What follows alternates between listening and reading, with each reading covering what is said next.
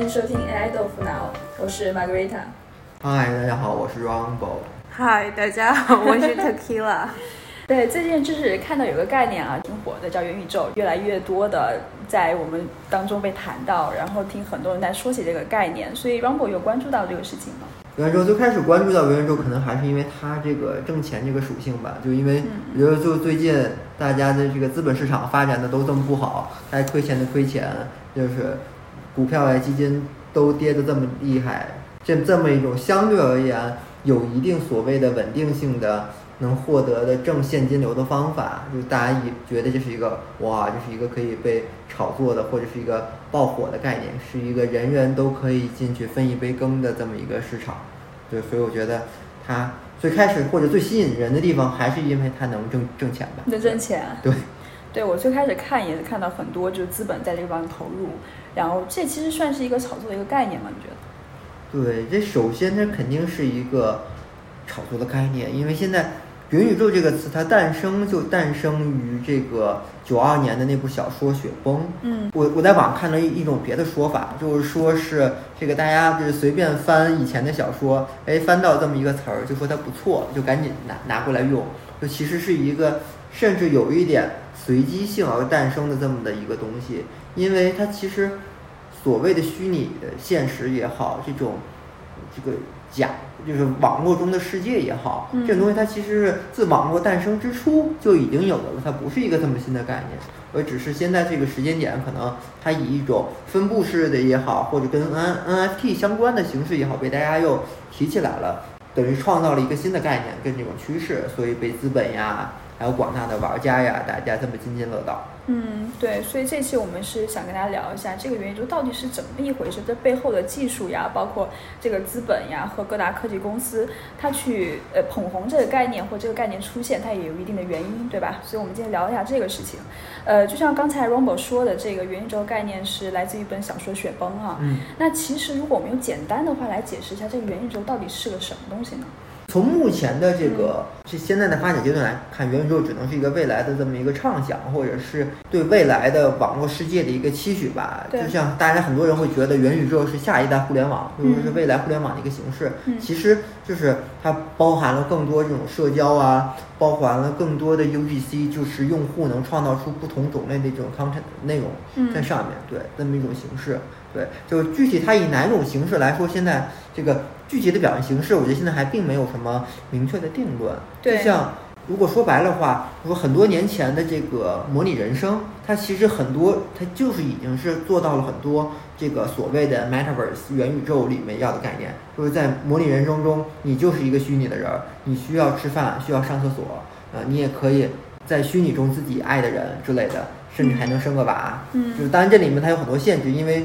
那个也是做了很多年的嘛，对，然后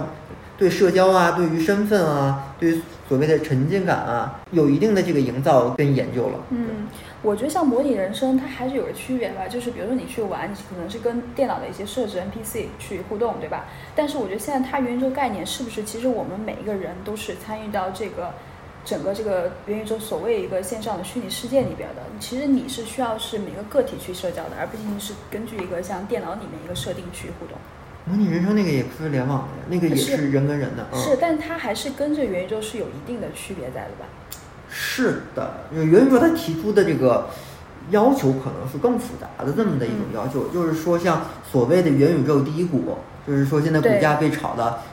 炒到爆表的这个 Roblox 公司，它就提出了一个元宇宙的八大要素，就分别是身份、朋友、沉浸感、低延迟、多元化。随时随地，然后有自己的经济系统，嗯，还甚至能创造出这个基于元宇宙的文明，对，这么这个八点。当然是他们基于自己的自身利益也好，他们本身也也是这完全是一个利益相关的一个一个公司自己给出了这么的一个定义，对，就是说有这八点就就算元宇宙。如果以这八点来说，那这个呃所谓的模拟人生或者是别的一些网游的社交，肯定。它还达不到这个东西，它相对而言差很远。就是说，它前面几点都未必达得到，就是身份、朋友、沉浸感这个将将好，可以大概算达到。朋友是什么？社交，社交，社交可以朋友，对，但沉浸感还是差一点儿。沉浸感，达不到。所以说现在 VR、AR 那么火，就是你要到那个技术能够让你真的有沉浸感，就像头号玩家那种，我觉得才算是这种元宇宙了。但我觉得其实沉浸感反而并不一定是最重要的因为嗯就是像现在我们看到的跑出来的元宇宙公司，像 Roblox，就包括我们待会儿还会更细进一步谈到的这个 X Infinity，就这两家最火的这个元宇宙的公司，他们的沉浸感相对而言做的很差的。他们是一个纯的区块链公司，他们没有什么游戏的这个背景，因为做游戏其实非常非常难的，做游戏是核心的这个技术，嗯。是是需要多年深耕的这么的一个领域，而现在都是区块链公司在做，他们不可能做出很好的游游戏，这不现实。对，嗯嗯咱们再说回来，刚才说的模拟人生，就是它可能是说，哎，我有一定身份，有一定的朋友，有一定的沉浸感，但是说像它中间的这些几个项，像低延低延迟，像多元化啊，随时随地这种之类的，就是映射，就它很难去做。这种东西他都是都是很现在还做的很一般。他像最后那两年所谓的经济系统跟文明就更谈不上，所以就是以模拟人生这个角度来说，这八点肯定是他达不到的。但是我们反观现在的所有的这个 Metaverse 元宇宙的公司，它更达不到。对，所以就是我有一个问题，就嗯是说，它这个八点是一个必要充分的条件，是吧？嗯，应该是就是那它如果它是一个 充分条件的话，那就其实模拟人生有一些东西是就证明不是元宇宙需要的，就是模拟人生有很多的状态是，比如说它有一个特定的场景，那其实证明元宇宙不用这样，不需要是我觉得它这里面说的八点应该是必要条件，类似啊于是说我需要有这八点才能成为一个所谓的元宇，宙。但就是说需要这八点就够了，就不用有其他的。就是说可以有其他的，但是不是必要，不是非要有其他的。没有其他要如果说它必须要有其他，那它就是要素了，它就会写出来是的，是的。对，所以说它等于就是我理解的元宇宙就不需要像模拟人生那样有一个，就是你既定的场景，它应。该是共建的场景，对就是我觉得共建这个对，就是应该是共建的场景，所以说它这个要素元素里头没有那个模拟人生，就是一个人首先创造出模拟的那个场景其实不需要。对，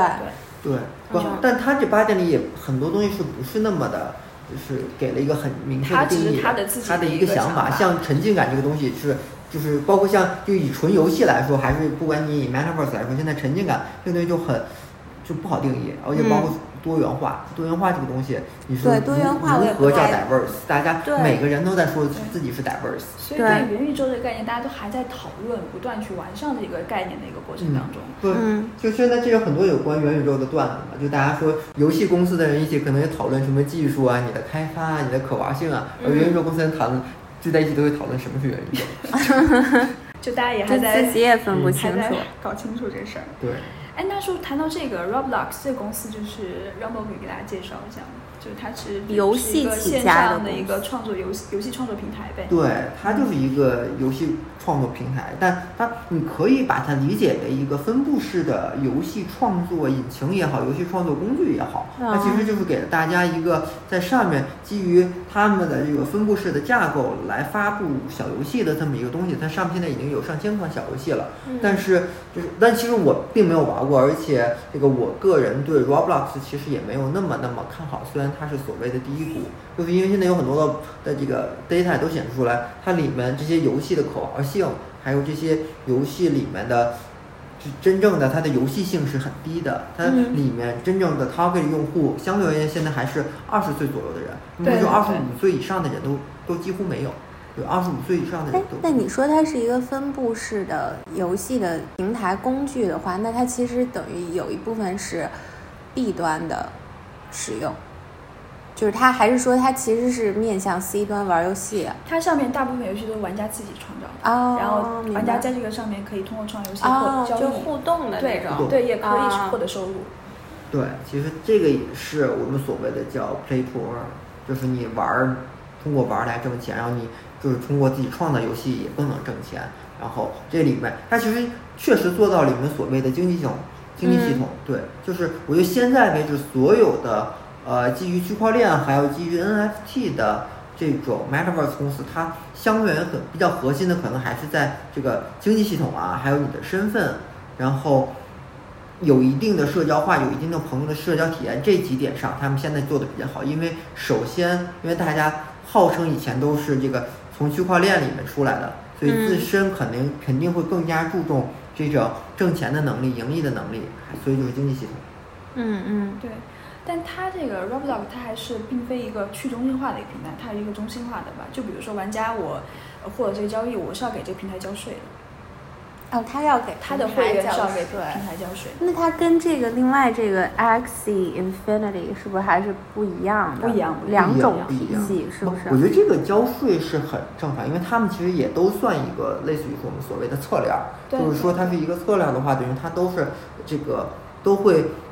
呃给服务器去交税，不然的话就是这没有服务器去运营了。对，它现在。都是一个，你还得为为了维持我所谓的这种公平性，为了维持我们区块链的那么多的优势，所以我还是要求有那么多全世界那么多服务器去支撑它，所以它必然会在你的每一笔交易中都交。他们不一定叫 gas 了，就是 gas 是以前的，就是最开始的概念，但是就是有各式各样花里胡哨的 gas 出现。嗯，对，就我理解，它交税其实就是你说的那个。就是它不是中心化的体现，它只是那个平台，就是有服务器要交税，等于说你从这个宇宙进入另外一个宇宙，你要交钱，因为你毕竟不是生在那个宇宙的人。然后，但是其实你进到那个宇宙，如果你再要给一个中央政府交钱，那就就不是这一套了，对，那就就不可以了，那就不是去中心化了。对，它这就还是一个玩家共建，对，他还是为平台贡献的钱。对，我觉得它这里面比较。厉害的一点，甚至就是它可借鉴之处，就是它的这个呃，都是玩家所创造的这种内容。我觉得这个东西是，就玩家的可创造性，这个东西在别的网游里或者在传统的游戏里，这是极其被限制，或者是不被就是不被认可和不不不受这个制制作方欢迎的。因为制作方就肯定是说我作为一个游戏的厂商，我是让你来玩我的东西，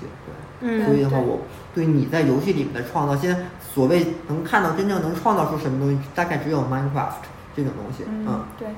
但这个 X Infinity 的话，它其实就是去中心化概念是比较强的一个游戏了，对吧？其实算是一个升级版，或者是可玩性更高的这种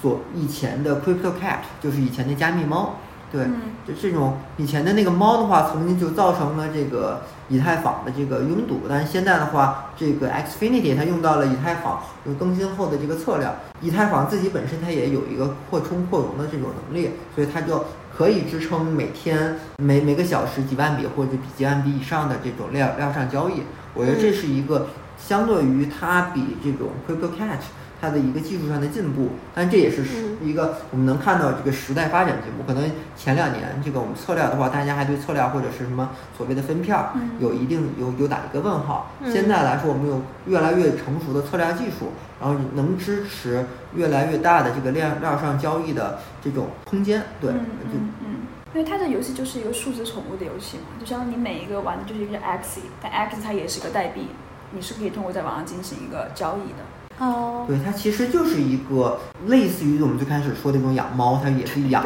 养一个它所谓的里面的小精灵，然后的话，小精灵可以不断的升级，小精灵有自己的这个稀稀缺程度，然后小精灵还有这个自己的战斗属性之类的，它上面也可以交易，也可以打架。我个人觉得它最好的一点就是它的可玩性，对，它算一个真正有可玩性的这么的一个。叫 Play to Earn 的公司，所以它却它并不仅仅是为了让你纯赚钱，它还是给你提供了一定游戏性。我个人现在的目前的一个不成熟的小看法就是，游戏性是呃我们所谓的所有的 Metaverse 也好，还有区块链的游戏也好，不可或缺的一部分。因为以前的包括 Crypto Catch，它的这种交互界面也好，它的里面很多的设计也好，画绘图也好，都是。基本没法看的，都是马马赛克点点，它都是，它就是想做一个让大家挣钱的一个方式，或者它就是一个几行代码的一个东西，它不是一款游戏。而我觉得 X Infinity 它是真正做出来的一款游戏，它是设计了这个每一个人，它有传统游戏的很多的要素，对，里面有一定的随机性，然后它不是那种为了让你说你一定要投入更多去挣更多钱的这么的一个机制。但我觉得现在很多吸引的点还是在于你能够通过你去玩游戏，去挣钱。去挣钱，然后去获得它这个币，对吧？对，是，但是就是就我的意思说，还是有一些人确实觉得它好玩儿，虽然这个人可能就是跟传统游戏比不是完全重合的一部分人，但是他确实是能在前期去吸引你的，真的就你开始去买三个小精灵，然后去买完三个小精灵以后，你去每天要要在上面花时间，然后你要去升级，那其实是。然后它里面有很复杂的一套经济系统，它里面好像是四种代币的来回的转换吧。SLP 就是你要去通过去去获取那个去养你这个宠物，你养你宠物这个东西也是个代币，你包括你自己宠物也是。所有的这种公司，它都会基于它测量的必须诞生出若干种代币，就是大概三到四种是必须的，因为它这里面有这个孵化产生跟这个 burn 就燃就是销毁的这个机制，对呃，你必须得不断的这个，你不断的挖出新的，它这其实也是一种类似于所谓的挖矿的一种东西吧，在、嗯，就是说你不断的有点像挖矿了。挖出来。但是大家其实说这个 X Infinity 其实更像的是我们所谓的 DeFi 的挖矿，就是说它类似于说你虚拟货币，就像你的 ETH 这种虚拟币，它的呃利息，就是说你是把它你的币质押在它上面，然后哦获得流动性。这最开始是我们所谓的 DeFi 挣钱。就是说，分布式金融，它的类似于就是让你把你的币质押在这个平台上，嗯然后的话，你是能给获取它的。它当时当然 DeFi 不同的情况，它最开始都会忽悠人，可能是很高很高的利息，对年化可能百分之二十，甚至偶尔百分之百都有见过，就是各种神乎其神的。但那种其实有些真的就是庞氏骗局。你想 DeFi 能给你百分之百的利息，而且你看都是 ETH，我觉得这个真的就跟天上掉馅饼没什么区别。对，但所以它里面肯定有一些。呃，就利率它的这个波动很大，然后有很多是庞氏骗局的部分，对，也坑了 DeFi 也坑了很多人嘛。那这个东西相对后来如果等一等的话，又回来了。它是能回来，但是说它现在我看到的一些 DeFi 的这种利率的话，它开始可能是上线的前一周，嗯。就上线第一周可能利率非常高，就是你去质押的话，你说你中间有，因为它自己本来有有一个底下一个资金池的保证金，嗯。然后后来的话，随着可能越来越多的人去进去，这个套利空间慢慢就是变小了，变小了，嗯嗯然后可能后来的话，就是你的利率不一定能覆盖你的 gas，因为你的 gas 很可能就很高，对。对，就是太多了不行。对，然后现在游戏基本上是大家就是对在这个元宇宙上就是应用比较应用的比较多的一个领域，或者聊的比较多的一个地儿。其实我还是不太明白，就是这个跟那个区块链那个技术就是有什么关系？就这个游戏，它是个链游吧，这个游戏。对，就是因为你里面的像 X Infinity 里面的每一个你的小精灵也好，包括里面的道具也好，其实每个里面它都是一个 NFT，对它都是被链上所公认、所认知的这个世界唯一的，就类似于说这个它的产权、它的版权也好，或者这个精灵是世界唯一的，就你交易过去以后，它也有完整的一个交易链路，就你能嗯。看到可能你这个人他的呃前一个主人是谁，或者他的这个或者说他的稀缺性，但这个稀缺性也是创造出来的，它的这个对，这是怎么评估的呢？我我不明白，就是等于是 random 的，谁觉得它是怎么样，然后形成交易了，然后它就变成这个价值了。它这个其实就是跟游戏的数值有关，就是说可能有些那种精灵，什么价格高一点，它就是强，嗯它就是数值更高的那个就是更强。这个东西也是被写进程序里的，就是说，哎，我这个东西可能就是更强，我有更好的能力，我能打败别人。就武力值，武力值之的，类似于武力值。它好像是在有他们会有个排行榜，嗯就是就排位，然后 PK 你每个 X 的一个排位吧。嗯哦，，但是因为也是由于区块链这个概念，我能可能做到，我是基于这个不同的哈希也好，不同的这种加密算法，能做到相对而言可能更更公开的这么的一种随机性。对，嗯嗯就是说我能告诉你，哎，我的这个概率分布就是这样，我就是我这个人，他就是一个这个等级的稀稀缺，比如说什么嗯 SSR，、嗯可能我嗯下一个就是 SSSSR，、嗯就是更更加稀缺的。更稀缺这种它所谓的稀缺性是一个由于我们量上的算法是可以公开或者可以被广大哦社群所认证的啊，就不像可能传统的那些手游厂商也好或者别的抽卡的话，就是我是后后台我能调这个概率的。对，刚刚我们也聊了这个 NFT 啊，它其实就相当于是区块链上一个你的数字资产吧，一个所有权。然后现在我们也看这个概念也是炒得比较火，包括之前然后我还跟我说那个 NBA 球星卡的那个事情，对吧？对，其实现在的所谓的所有的 Metaverse 的东西，都是基于就是量跟 NFT，它也是，或者说为什么说现在 Metaverse 火，它也是就是得益于这个 NFT 不断的越来越被大家所认可。它现在所有的，不管你是这个什么 Roblox 也好，还是 X Infinity，还是国内的那么那些所谓的元宇宙的公司也好，现在还是说。它其实要做的就是一个对现实的映射，而你对现实的映射就要保证你现实中东西的在映射过去它的一些唯一性、它的产权、它的一些保证，而这种映射的关系，它就是一种 NFT，就说我把我现实中的一个东西映射到了链上，而我的链上那个东西相对而言它就是一个 NFT。我忽然想起那天那个 EDG 的那个人跟我说的，跟腾讯合作出了。好多个 NFT 那个，嗯，我觉得有点忘了他说的是什么具体什么意思。他好像是有多少个限量版的歌还是什么？你记得吗？我说的那个，我忘了。就歌音乐是吗？对，音乐，然后就是也是 NFT，然后因为腾讯现在其实也是，就是整个腾讯厂里面大家都在学习 NFT，然后他那个可能在 QQ 音乐上马上就要上线了，但是其实我不是特别理解它的。就是它那个音乐是怎么成为 NFT？因为它那个数字专辑等于是一样的。我我的理解是要不你就一个，但是跟他跟我说的好像是发了八八个还是八十个。然后当时我就问他，那你区别在哪？因为你每一个应该是有不同的嘛。没区别。他可能没区别，然后就标了一个数字，就是我买到的是第一一号这个八十个 NFT，就我发的八十个数字专辑的一号，然后你是二号，就这样的区别。关键这个里面就有一个问题，你如何定义它的不一样？它其实你可以这个 NFT 你每一个都是不一样，你可以因为它私钥都是不一样，所以的话，你不管你是八十个，你所谓一样，它也有编号，也有一到八十，它对应的私钥都是不一样的。对对对，它它等于是其实从表面上看就是没有太多不一样，就是一个我拿到的第几个的问题，但是它肯定后面其实是不一样的。嗯，对，而且这个我也是看到很多就是。就这个 NFT 现在可能最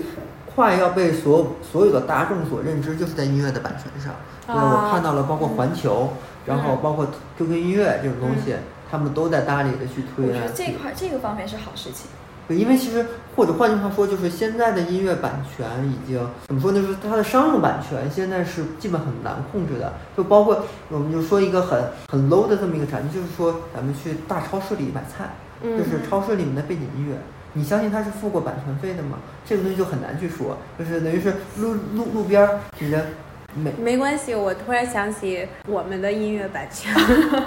嗯，可以，咱们去找那些那个。我们是 copyright free。对，copyright free 的这种版权，对，就是包括你去一个什么理发厅，他放的 BGM，他也不一定有版权，其实就是为了。等于为了更好的一个版权的追踪也好，版权的分割也好，所以的话，就像那个三大音乐厂牌，然后包括像 QQ 音乐这种大的这个线上的服务商。大家都在去主力的去推 NFT 这种东西，就那或者换句话说，就是说现在的这种版权的分割已经不利于创作者了，就觉得创作者都基本死死绝了啊。所以现在等于是也是像腾讯这种的人，他在扶持很多的创作者，所以他有很多这种计划，因为他说，哎，不能钱都让我赚了，或者怎么着，你创作者你也得有有东西能活命，对，这也是一为了整个产业的一个更良性的一个发展。就是这块是我觉得是可以良性的，但也有可能会出现很多无端的你去。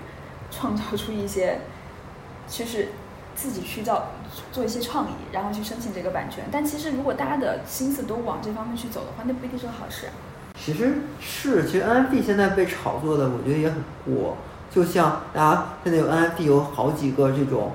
大的 icon、大的 IP，嗯嗯，对它其实。所谓从画面来说，它好吗或不好？就前一阵最火的就是那个像素风的那个小人头，它完全是一个兔子的也有，对，好几版，纯像素的。它那个，我估计它的分辨率也就一两千都未必到，就是一个纯像素的一个东西，就像素点点，不，我觉得一两千可能都多了，可能也就是真的是一千甚至都未必到。所以它其实真实价值有多少呢？就大家去炒这个东西。你要把它当成像素点理解，那就一文不值。它就是像素块儿，那我随便我也能给你画。对它，你说它好看吗？我觉得它就是。那你画的怎么了？你画的就不 OK 是吗？就所以我觉得我画的 OK，就是觉得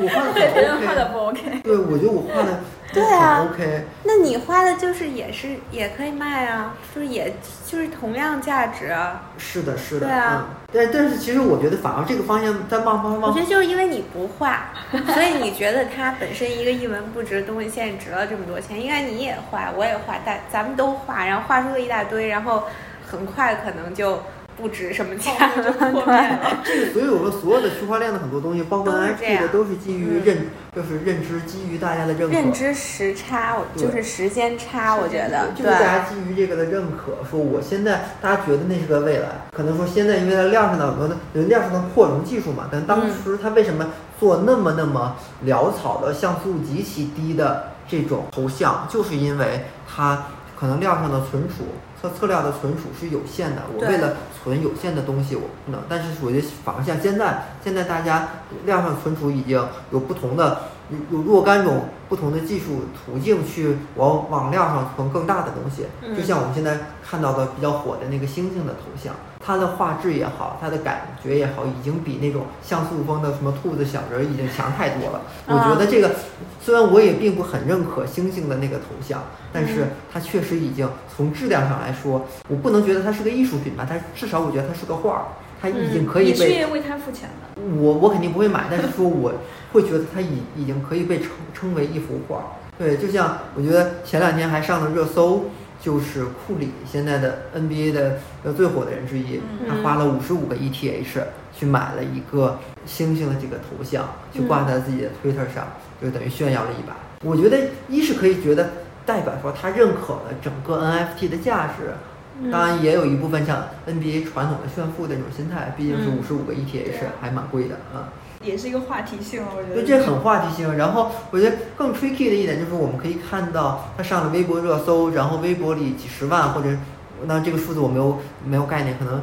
对几十万库里的粉丝都换上了同样的一个头像。我觉得这你是说可以算作一种对 NFT 认可呢，对库里的喜爱呢？我觉得都未必是，因为如果按我们的正统的解释来说，这个头像的版权只在库里一个人手上。对啊，我也在想，为什么这些人都换上了？那他买的到底是什么？大家都免费的换上了，也不 care 其他对，事情大家都所以你的技术根本就没有跟，就是你所谓这个元宇宙就还没有，然后你先买了东西了没，形成那个 体系，对，还没有那个体系，没有那个对，就没有那个你说那个八个要素里的文明，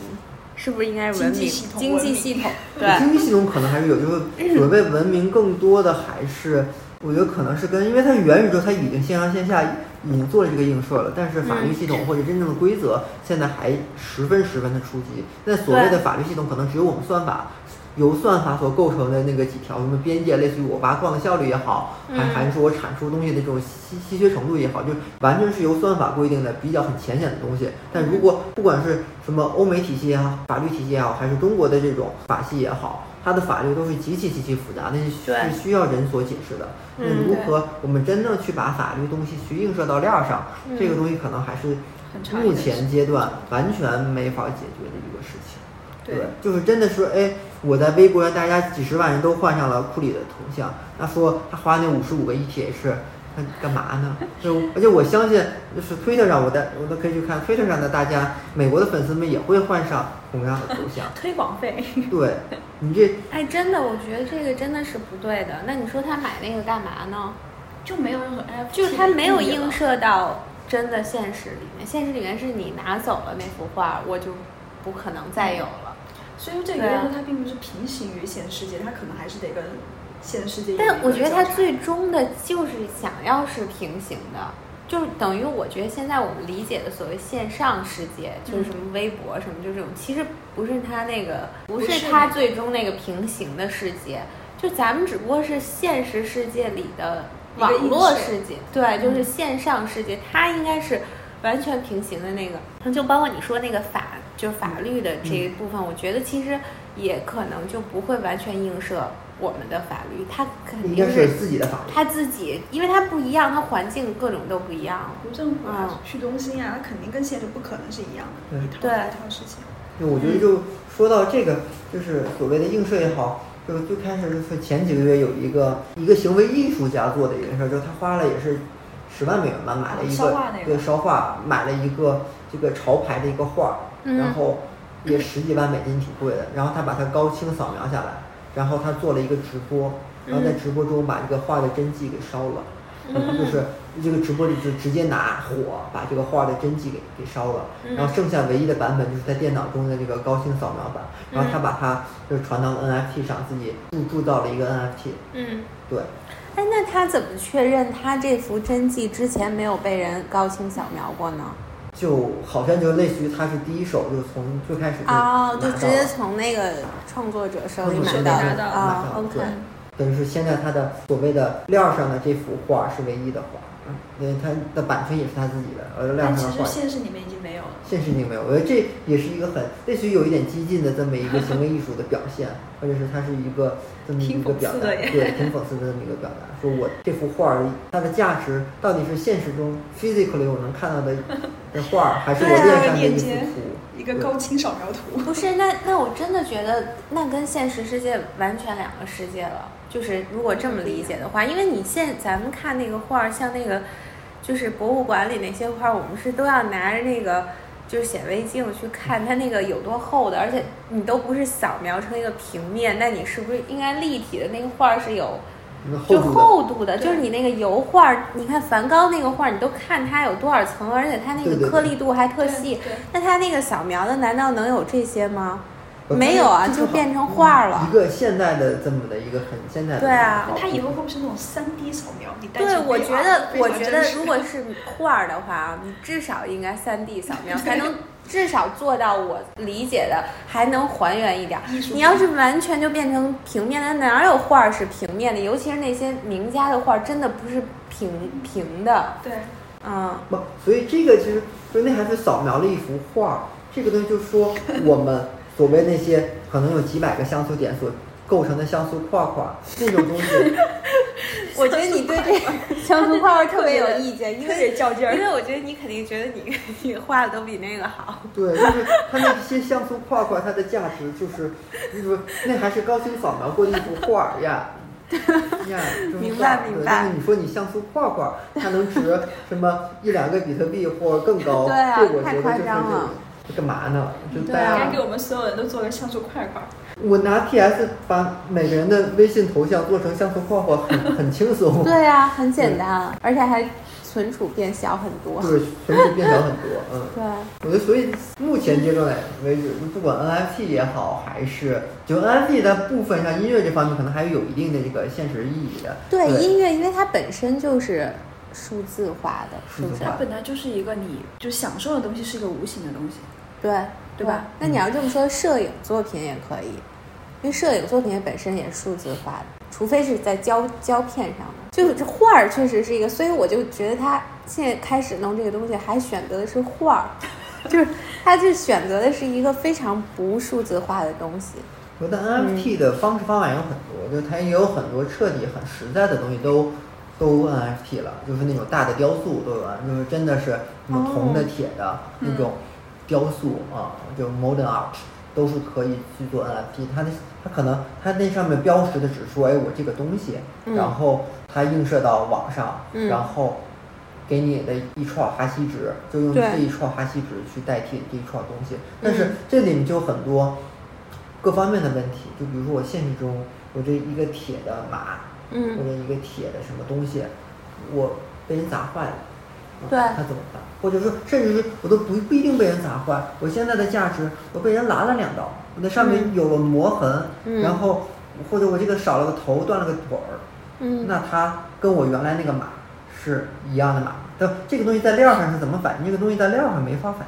对，对它就是一串数字呀。你那个实际的物体变了，你那个 NFT 还会变吗？价值？我感觉应该脱离了，已经。嗯，它相对而言，这个东西只是一个我们版权的一个数字化，它这个东西做的就是一个版权的数字化的东西。没事，你可以在元宇宙上看上真迹，不管你的那个码坏还是没坏。关键他是看不到，他没有，他就说了一下，对吧？哦它没有那个我只是说我现在这个，比如说华尔街那那个铜牛的那个 NFT，在我这儿，嗯，那我我是没有办法描述，我也没有看，你也不是三 D 眼镜，对啊，哦你也不是看，没有，对不对？我真的我拿点硬的东西给那铜牛划了，对，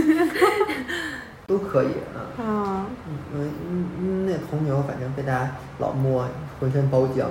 对对对，那真的那真的是包浆包的很很好，对，那个就是所有人都在那儿，就每天不停的蹭，就是拿衣服，然后各种排队，排对排着队排排着队去蹭，对，所以就是你或者我说我我包浆后的铜牛跟我包浆前的铜牛，这个的价值哎，没错，你看现实生活中，你应该越包浆越值钱了，那 是不是那个 NIP 应该就应该涨价了，这对啊包了很多次已经。对，那我华尔街铜牛 NFT 应该更值钱了，所以这都是很每天都在涨价？华尔街最涨得最快的是那个铜牛包浆。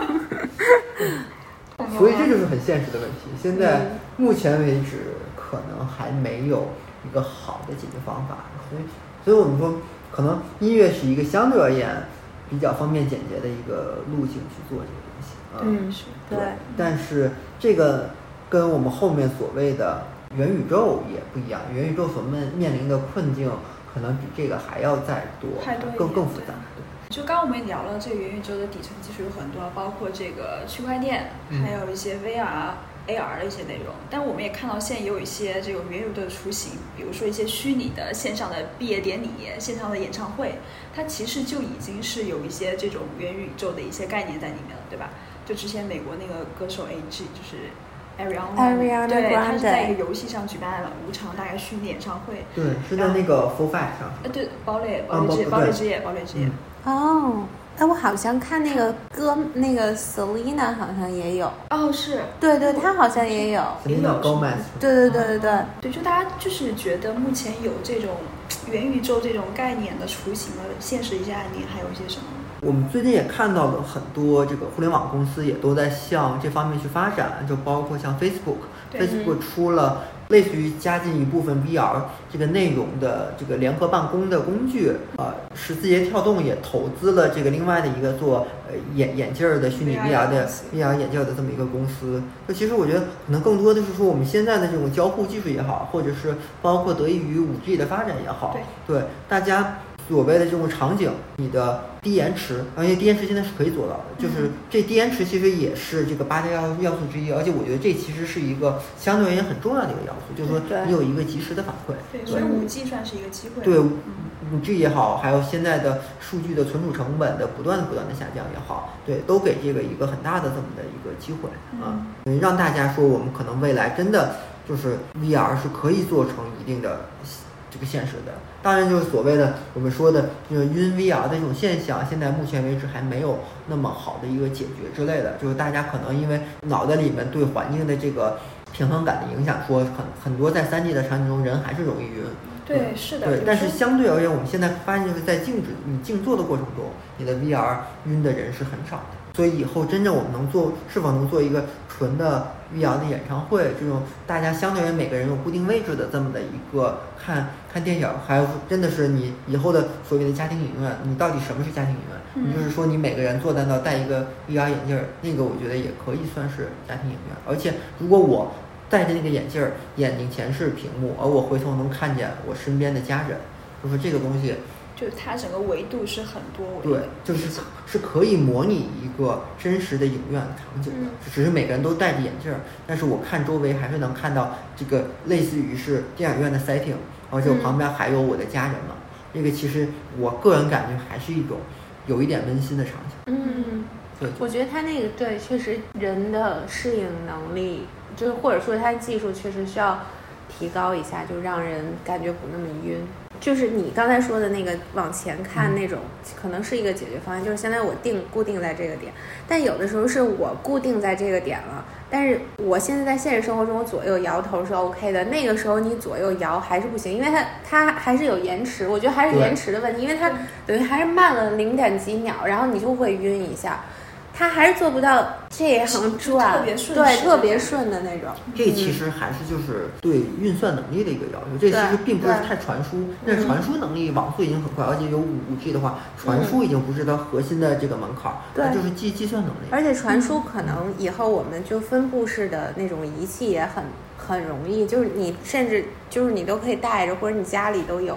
一些那种小设备、小的那种 station，就让它更那个。就当然那个就不太现在大众还是便携很，少就去用这种 VR 设备的。对，很少很少。但是我们看到，就包括 NVIDIA 的老黄，他不自己也提，他当然他不叫 Metaverse，他提出了这个 Omniverse。嗯，对对，这有什么区别呢？这个？就 Omniverse，它主要它提出这个东西还是一个它自己的一个呃计计算框架，就类似于它给了一个更好的去呃，而且也基于它的这个光线追踪这个 RTX 这种技术，嗯所以的话它，那我们现在也没有看到特别这个实时的这个 Omniverse 的一些演示，但但是我觉得可能也是说我以后可以靠各种算法的这种优化，芯片的优化，是来解决我的这个算法的这个门槛儿，说可以做到尽量低的在 VR 场景中尽量低的这种延迟，延迟不适感。对和不适感。对，就如果这个是能解决的话，我觉得这个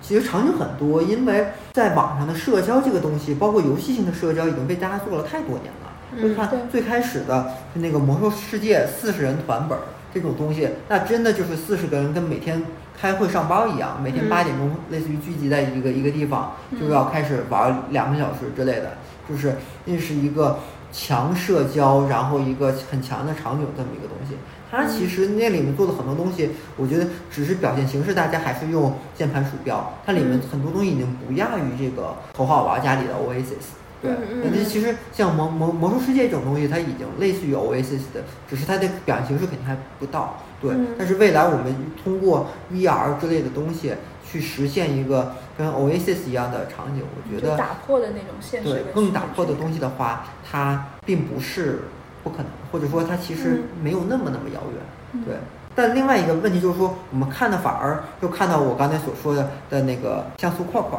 就是 对像素块块的话，它真的就是一家纯的区块链公司在做游戏，嗯类似或者在做 NFT 吧，但那还不是一个游戏。而其实我个人如果要说未来的话，我更希望看到一个游戏公司去做区块链。对，嗯。一个游戏公司基于它本来的很强的游戏技术功底，就说我有那么强的一个画面表现力，我有嗯。强的交互设设计的能力，嗯。对，然后我在里面加入区块链的经济系统，我加入区块链的这种身份认证的系统，里面的很多映射的系统，这样才能把就是虚拟环境中我能做到那么那么 fancy 的东西有一个好的一个唯一性的认证，也把自己能甚至于像非中心化的分布式的这种高端的游戏去做一个映射，对，所以嗯我觉得这个真的还没有什么太多的游戏公司去尝试，但是我觉得在不远将来肯定就包括像腾讯，大家耗那么大精力去做，对，其实就如果真的好的话，我觉得真的很多那种真正做大游戏的公司是可以，因为去可以，它完全有经济实力去并购几个区块链公司，然后去做这个真正的有可玩性的好玩的这种带一点 metaverse 元素的游戏。游戏，对。嗯，可能更好实现一点现在看，对对，对。因为现在等于说你这个两个技术在权衡嘛，你就在看谁是这里最重要的技术，到底是区块链技术还是那个 VR 技术，嗯或者是游戏的就设计的那些技术，对对对做游戏的技术，可能现在还是 NFT 技术比现在较 NFT 对跟，区块链就是大家觉得那个门槛更高，现在看起来，那个更好讲故事，就是因为啊相对而言，游戏产业也还算是一个蛮蛮成熟的行业。对当然那个故事性是这就就这样了啊。对，看到的天花板可能也就是 Fortnite，那天花板也就是王者荣耀，就这样了啊。而你所谓的这个元宇宙这东西，大家都搞不清楚是什么，哇！现在还在真的搞不清清。楚。对。我现在还是不知道。我其实我觉得这个里面确实有很多炒作的因素在，就像这个这个扎克伯格小扎同学，他不说了，Facebook 五年以后要变成一个 Metaverse 公司，我这个东西是极具蛊惑性，他也是一个一个强大的 marketing 大师，对他是。说你看自己代表了 Facebook，说了一一句这么有煽动性、极其蛊惑人心的这么一句话，嗯就是类似于给大家画了一张大大饼，对呃但你这张大大饼你都不知道如何下口，你想吃都吃不到。但现在它这个概念已经炒热了，如果这些公司都去入的话，这也是个很亏，它不可能不入，对，对吧嗯？它一定要说怎么着，我不管能不能实现，到底能不能成功，我一定要站住这个概念。所以我就像刚才 Takila 也说，腾讯的人都在看 NFT，或者腾讯的人都，在看这腾讯真的变成腾讯的那个叫什么？一个核心战略。Bible。对对对，腾讯的 Bible 那像 Facebook 如果真的能做成那种远程办公啊，他们收购很多 VR 的一些公司吗？这个还那个还挺有意思的，我觉得我还我一直觉得，就是包括你刚才说看电影那个嗯东西，就是我觉得如果真的要元宇宙或者是怎么着也好，就是它的那个投影那个技术真的是要解决的，就是我怎么把你变成。立刻变到我的那个影像里面，就是你在家把你，我先把你虚拟化，拟，就是我现在觉得我虚拟的东西被现实的人看到是很简单的，但是我怎么把现实的立刻虚拟化出现，其实这个问题并没有解决啊。就是你看 Ariana Grande 可以是，那她也是有超级那个贵的设备，每秒钟在帮她弄的，而且它也是在另外一个虚拟平台去做的。对他肯定不能，就是我无法实现你在家，我也在家，就是你说那种办公场景，其实那个我感觉在技术上还还还还有点难度。我现在，这个其实就是得看你如何去定义这个，你把人虚拟化，就是你想定义一个就是这么高清的这么一个 Margarita，它是很难的。对，但是如果你是一个游戏人物的话，现在随如果我是那个像素块块，就比较快速。这个像素块就有一个更更好的一一个 target，它就是像 Minecraft 那个小人儿，就是啊 Minecraft 那个小人儿，他嗯，他确实也是像素框框，或者是大家不说像素框框，就说随便的一个游戏人物。现在游戏人物已经足够高清了，你上线一个网游，那嗯可能你们两个人就在那个地图的旁边儿，那你就是你能看见他，他能看见你。那只是嗯你现在为止看的是我的虚拟形象。可对，你它是一个虚拟形象的一个游游戏的形象。对，对，它那个那个形象是很好被、被被创的时候，或者大家捏捏人捏脸。现在玩游戏的第一步都是捏人嘛，就是你想去捏一个你你觉得长得好看的或者你喜欢的这么一个形象。嗯对，嗯嗯。所以以后大家看到的都是一个假的人，就不会有真的买龟塔在这儿。哎，我觉得如果真的是这样的话，那是会不会医美的股票开始往下跌了呀？哦，这个，哎，这个有点好玩。对，我觉得是如果真的是这样的话，那就至少要跌一半儿吧，因为一半儿先变成那个空间了。没有容貌焦虑了，都是去对医美那个线上的虚拟形象。对对但对，是这个什么线上的这种所谓的整形应该也很难。那类似于是说你变成了一个 NFT 铸造的这一行东西，然后就说你自己可能只有百分之十的人他会创造出一个稀缺性，只有百分之十十的人这个嗯特别漂亮，这个身材又好。但如果你你没有抽中，或者你你你的上面质押的钱不够，对，或者说对不是你你只压了半个 ETH，可能我压了二十个 ETH 在上面，然后那可能我就是一个一个完美身材的人。嗯 对这这个就真的会变成，哎，我有钱的人就会变得完美，这也不一定好哦那，这不对太拜金了吗？这个也。就变成纯拜金。但我觉得这样很好，因为我感觉容貌焦虑已经也到了一个社会矛盾很大就爆发时刻，需要有一个工具去需要一个转移一下。对转移一下，我觉得这个可是一个挺好的一个。哎，我有一个问题啊，就是这个咱们今天聊的内容跟那个就是 AI 有什么关系吗？就是我不是不是我没有是个非常好的没，不，我不是为了咱们播客啊，我只是很想了解为什么，就是是不是这些技术跟人工智能就没有什么关系，尤其是区块链的这个技术啊。当然，VR、AR 技术我们它肯定是有人工智能的部分，就包括它运算上，或者说只要是这样的一种问题，人工智能肯定在里面能找到位置。但是就是说，现在这个这个概念 N I P，或者说这个概念，其实是不是跟目前来嗯说，区块链跟 AI 没有好像太联系多的不上太多的联系。对，那就说我们所谓的所有的跟图像相关的、跟 VR、AR 相关的，嗯肯定里面都是有 AI 的算法在里面去做优化的。对就包括我刚才说的那个老黄的 Omniverse 里面也用了，都是自己的 AI 的框架在里面。算法处理数据，包括你说你要做一个数字人，你也得去嗯计算，对吧？对这种东西都是有一定的 AI 的优化在里面的。但是现在目前为止，我看到的主流的这个区块链的东西来说，都跟 AI 没有那么大的关系，因为它还是在自己去做架构。现在都是不断的出新的框架，嗯不断出新的这个如何能保证我的既有分布性，然后我又安全，然后还不可篡改，等于就是等于还在找一些。主流框架的达成，如如果以后，因为 AI 是一个通用的，在我理解里，它是一个通用工具嘛，嗯就是如果可能以后等区块链更成熟一点点了，可能 AI 肯定应该是会会继续去赋能这个区块链的这个一个东西，对，嗯嗯但是得看它怎么赋能，或者在某一个地方赋能，这个都不不太好不太好说不。太好说，对，因为其实 AI 它就是一个工具，得看它最后是说我在不管是挖矿啊，还有我的这个架构啊，我的维维护我的链儿上各个方面如何去如何去赋能，这个目前为止还。嗯，